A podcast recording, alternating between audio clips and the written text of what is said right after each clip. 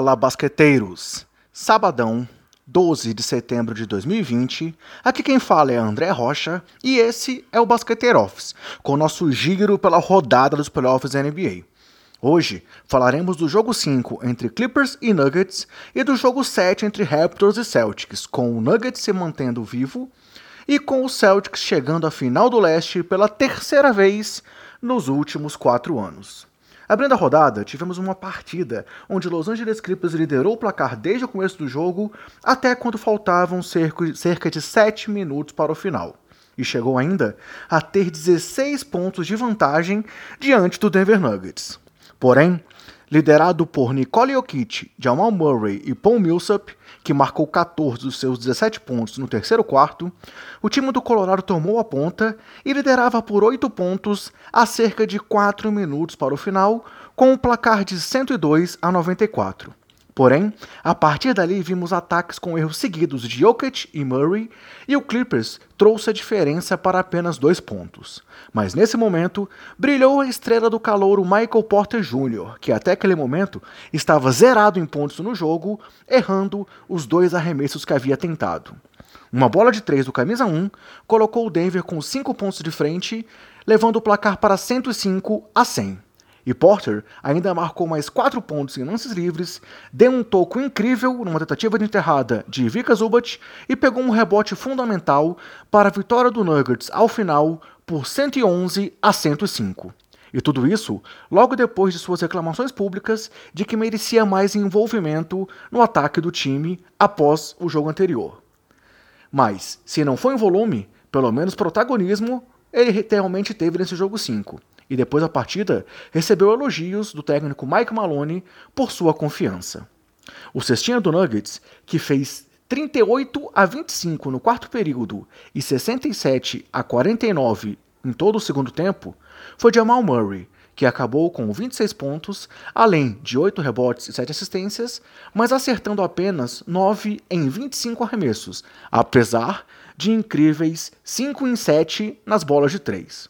Além do armador, destaque para Jokic, que teve 22 pontos, 14 rebotes e 5 assistências, além de um roubo, dois tocos e uma vantagem de 13 pontos para Denver enquanto esteve em quadra, além de Paul Millsap, que teve 17 pontos e 6 rebotes. Já Porter Jr. acabou com 7 pontos e 5 rebotes, mas também com um plus-minus de mais 13, assim como Jokic. Pelo Clippers, Destaque para a dupla de All-Stars, Kawhi e Paul George. Leonard acabou o jogo com 36 pontos, 9 rebotes, 3 roubos e 5 bolas de 3, enquanto George teve 26 pontos, 6 rebotes e 6 assistências, além de um roubo, 2 tocos e 4 tiros longos. Já negativamente, vale destacar a performance de Lou Williams, com apenas 4 pontos, 2 em 10 nos arremessos tentados, sendo 0 de 5 para 3. Ah, e esses três, Kawhi, George e Williams, perderam arremessos de três decisivos nos momentos finais da partida. E falando apenas aí no Lou Williams, ele tem um aproveitamento de menos de 10% nas bolas de três nos últimos sete jogos do Clippers, acertando apenas duas em 26 tentadas. Agora, o Denver perde por 3 a 2 e tenta jogar seu quarto jogo 7 em suas últimas quatro séries de playoffs. Enquanto isso, o Clippers, voltando nas temporadas passadas, perdeu a sexta partida seguida em que poderia chegar às finais de conferência, o que é algo inédito na história da franquia. E vale lembrar que contra o Jazz, o Nuggets também esteve perdendo de 3 a 1. E aí, será que a seca do Clippers vai continuar? E fechando a noite, galera, tivemos o aguardado jogo 7 entre Toronto Raptors e Boston Celtics, que colocou frente a frente o atual e o maior campeão da NBA, como tanto enfatizou Romulo Mendonça na transmissão da ESPN. E foi um jogo 7 com tudo aquilo a que se tem direito: emoção, equilíbrio e tensão, tendo sido o sexto jogo 7 em sequência em toda a NBA, decidido por 5 pontos ou menos. Toronto tentava vencer seu quarto jogo 7 consecutivo, mas ontem não foi possível. Afinal, quando faltavam dois minutos para o final do jogo, quatro pontos seguidos de Kyle Lowry trouxeram o placar para 89 a 87 para Boston. E na sequência, Jason Tatum errou aí um arremesso de dentro do garrafão. Porém, no contra-ataque, Norman Powell sofreu um toco absurdo do monstro defensivo aí Marcus Smart. E na sequência, Kyle Lowry cometeu sua sexta falta.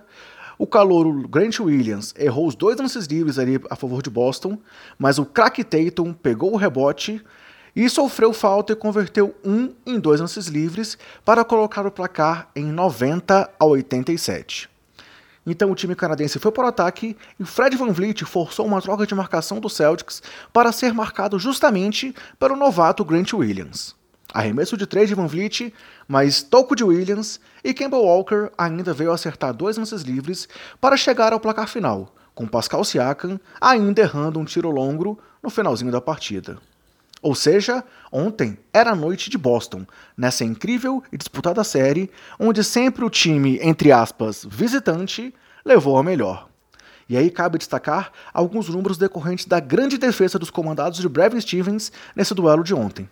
Afinal, foram 12 roubos de bola contra apenas um do Raptors, 31 pontos após os 18 turnovers do time do Canadá, que fez 18 pontos após os 12 erros dos Celtas, e 23 pontos em contra-ataque para Boston contra apenas 10 dos adversários.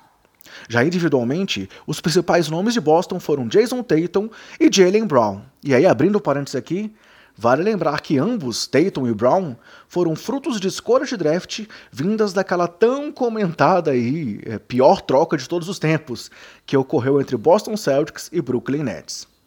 O camisa zero acabou o jogo com 22 pontos, 12 rebotes, 7 assistências e 4 de 8 nas bolas de 3, enquanto Brown teve 21 pontos, 4 rebotes, 4 roubos de bola e uma vantagem para Boston enquanto esteve em quadra de 14 pontos.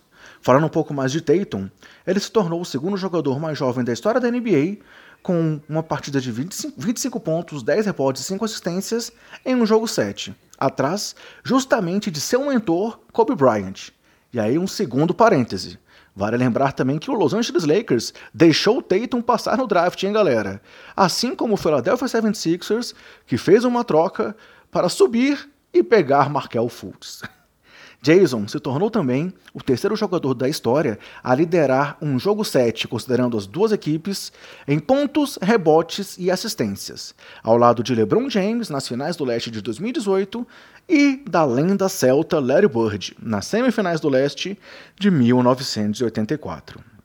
Além da dupla, destaque para os 16 pontos, 6 assistências, 3 roubos e um toco, justamente aquele em Powell, de Marcus Smart e para os 14 pontos, 6 rebotes, 4 assistências, 2 roubos e um toco de Campbell Walker, ambos terminando o jogo com um plus-minus de mais 13 para cada, apesar de combinarem para apenas 11 acertos em 31 arremessos no geral, sendo 3 em 17 nas bolas de 3.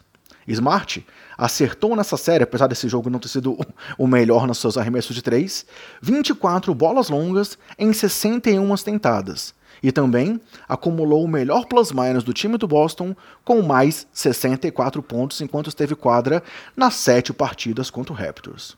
E falando do Raptors, pelo time canadense, destaque para Fred Van Vliet, que ontem teve 20 pontos, 6 assistências, 2 tocos e 4 de 9 nas bolas de 3. E também para Kyle Lowry com 16 pontos e para Serge Baca com 14 pontos e 8 rebotes nos 20 minutos em que esteve em quadra.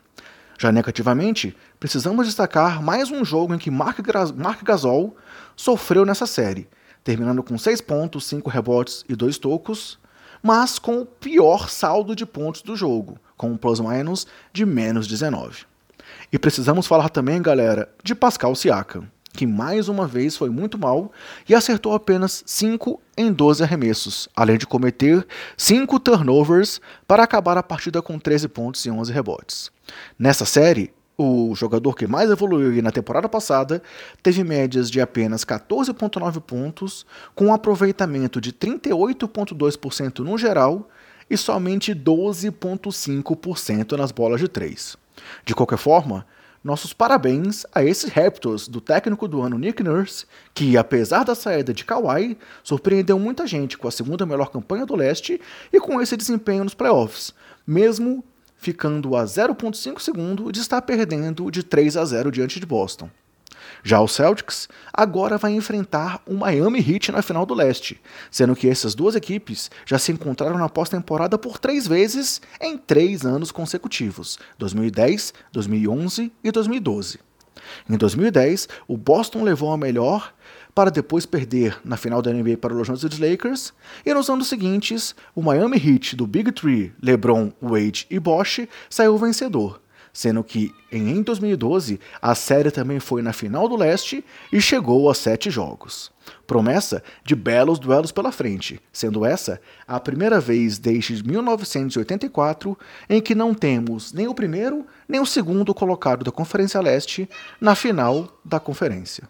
Ah, e será a primeira vez também, galera, que em quatro anos não teremos Patrick McCall campeão da NBA.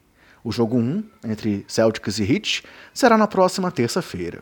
E hoje, os playoffs seguem com o jogo 5 entre Lakers e Rockets, com o time de Los Angeles tentando voltar a uma final da conferência pela primeira vez em 10 anos. O jogo será transmitido aqui no Brasil pela ESPN, às 9 da noite. Bem, galera, por hoje é isso.